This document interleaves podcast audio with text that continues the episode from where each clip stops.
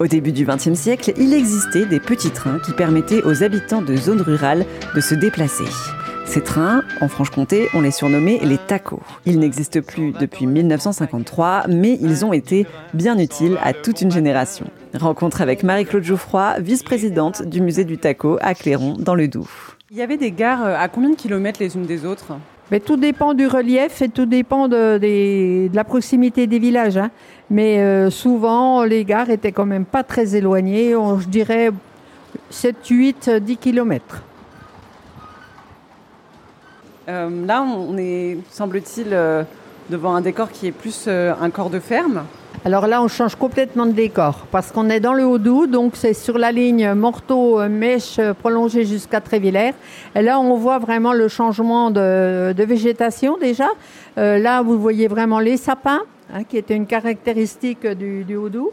Vous voyez la ferme comtoise, donc comme on dit, la ferme comtoise, c'est une ferme où tout le monde habite sous le même toit, les animaux comme les humains.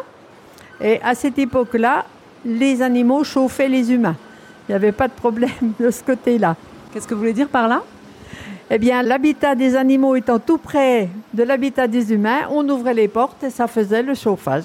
Et là, la particularité du Haut-Doubs, c'était qu'on était dans une zone où il y avait beaucoup de, de fabriques euh, pour l'horlogerie. Alors, vous voyez, là, vous avez donc une fabrique de boîtes de montres. Et il y avait aussi des maisons avec énormément de fenêtres, parce qu'en fait, les agriculteurs, l'hiver, n'avaient pas forcément du travail pour les occuper.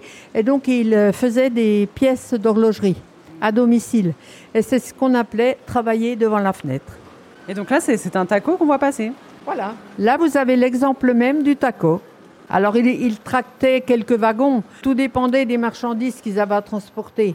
Mais ils avaient deux, trois wagons. Hein. C'était pas non plus. Euh, c'était pas non, pas non plus des trains très importants. Parce que là, par exemple, on voit un taco où il y a des wagons pour transporter des voyageurs. Est-ce que c'était exactement tous fait de la même configuration? Non, non.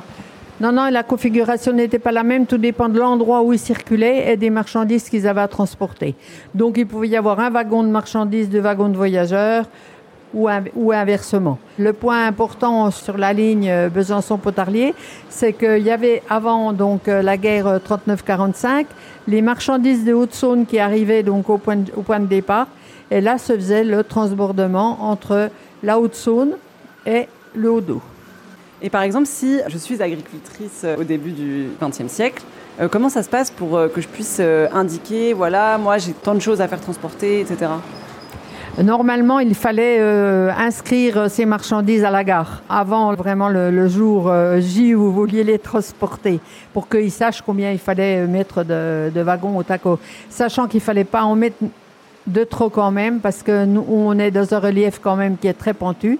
Et je vous montrerai dans la salle d'à côté, euh, les, pentes étaient tellement importantes que les tacos ne pouvaient pas non plus tirer des charges énormes. Est-ce que les tacos, c'était un, mode de transport qui est uniquement en Franche-Comté ou c'était un peu dans toute la France? Alors les tacos, c'était pas uniquement en Franche-Comté, c'était dans toute la France, je pense. Par contre, euh, l'appellation taco était quand même bien franc-comtoise. Parce que souvent, justement, dans la salle d'à côté, on a une autre maquette qui est le Pontarlier-Mout, où là, le train suivait la route, et là, on les appelait pas tacos, on les appelait tramways. Et je pense que dans les autres euh, régions, c'était plus des tramways que des tacos. Qu'est-ce qui a construit ces petites maquettes? C'est quelqu'un qui a écrit des livres sur le, sur le taco. C'est Jacques Réchard, qui est de Pontarlier. Enfin, malheureusement, il est décédé il y a six mois en arrière, mais c'est lui qui a fait cette maquette. Et là, vraiment, vous pouvez voir des choses très très détaillées et il a voulu représenter les villages comme il les voyait. Et je pense qu'il a vraiment bien réussi. Donc là, nous sommes devant Malbuisson, le Bré, la Source Bleue. C'est bien le Haut-Doubs ici? Alors là, on est en plein dans le Haut-Doubs puisqu'on est sur le, la ligne Potarlier-Mout. Et donc, euh, on a tout le, tout le décor euh, vraiment du, du Haut-Doubs. Et si on regarde vraiment la ferme là, elle a vraiment des détails vraiment très poussés. On voit le coq sur le tas de fumier, on voit le, monsieur avec sa brouette, euh, l'autre qui est en train de scier son bois, les cages à lapins, la dame qui est dans son jardin. C'est vraiment très, très poussé. J'ai l'impression que c'était limite plus simple de se déplacer à cette époque-là qu'aujourd'hui, parce que cette ligne de fer qui traverse tous les villages, euh, c'est plutôt pratique. C'était plus simple, c'est sûr, parce qu'actuellement, euh, quand vous êtes à la campagne et que vous n'avez pas de voiture, pas de moyen de vous, de vous transporter, euh, vous n'avez pas de transport en commun.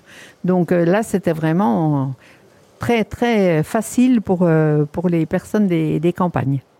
Est-ce que ça faisait du bruit? Parce qu'on on a quand même l'impression que ça passe euh, devant hein, les maisons, euh, devant les fermes. Est-ce que c'était euh, gênant Vous savez ça? C'est sûr que ça faisait un petit peu de bruit. Pour nous, on a deux comédiens qui nous relatent un petit peu les débats qu'il y a pu avoir au moment où le taco s'est implanté. Et donc, c'est une petite scénette qui est très, très intéressante et très rigolote. C'est les débats entre les politiques, c'est-à-dire le député, et les religieux, c'est-à-dire le curé. Et là, euh, vraiment, euh, les, gens qui, étaient, qui étaient contre ont mis des bâtons dans les roues pour que ça ne se fasse pas. Mais finalement, c'est quand même, ça a quand même abouti et heureusement. Nous avons également euh, beaucoup d'objets dans notre musée. Bon, une partie est exposée dans nos vitrines, mais une partie reste encore à, trier et à mettre en valeur. Donc, pour l'instant, on n'a pas la place de, de les exposer, mais on attend des jours meilleurs parce que normalement, on aura un nouveau musée qui va être construit à côté de l'ancienne gare de Clairon. Et à partir de là, on pourra quand même montrer plus de choses. Voilà. Alors, dans ce musée, on a trois types de téléphones qui étaient sur le taco. Donc, ici, dans la première vitrine, on a le central de gare, qui était déjà le téléphone un peu perfectionné. Dans les autres, on a le téléphone de bureau. Et dans la, dans la dernière, le téléphone portable.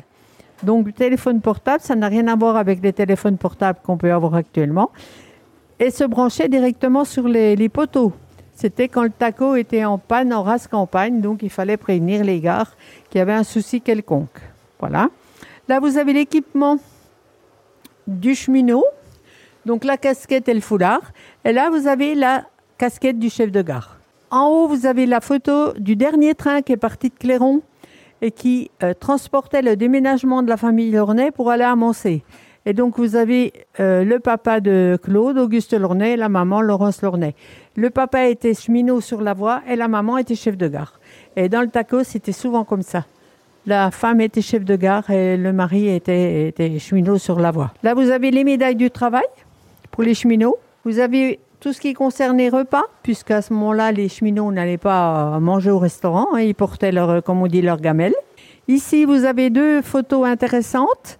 C'est le viaduc de Clairon, le viaduc sur la Loue, avant qu'il ait son tablier. Donc, dans les, dans les, années 1907 ou 8, il a été fini en 1910. Hein. Et donc, là, vous avez une photo de la montée sur Fertan. Et là, on voit vraiment la déclivité, quoi. C'est pour ça que les autorails qui devaient remplacer les tacos n'ont fait que des essais parce qu'en fait, en montée pentue, euh, ils ne pouvaient pas monter. Donc, ça n'a pas été euh, très concluant. Merci à Marie-Claude Jouffroy du musée du taco à Cléron pour cet entretien pour Airzen Radio.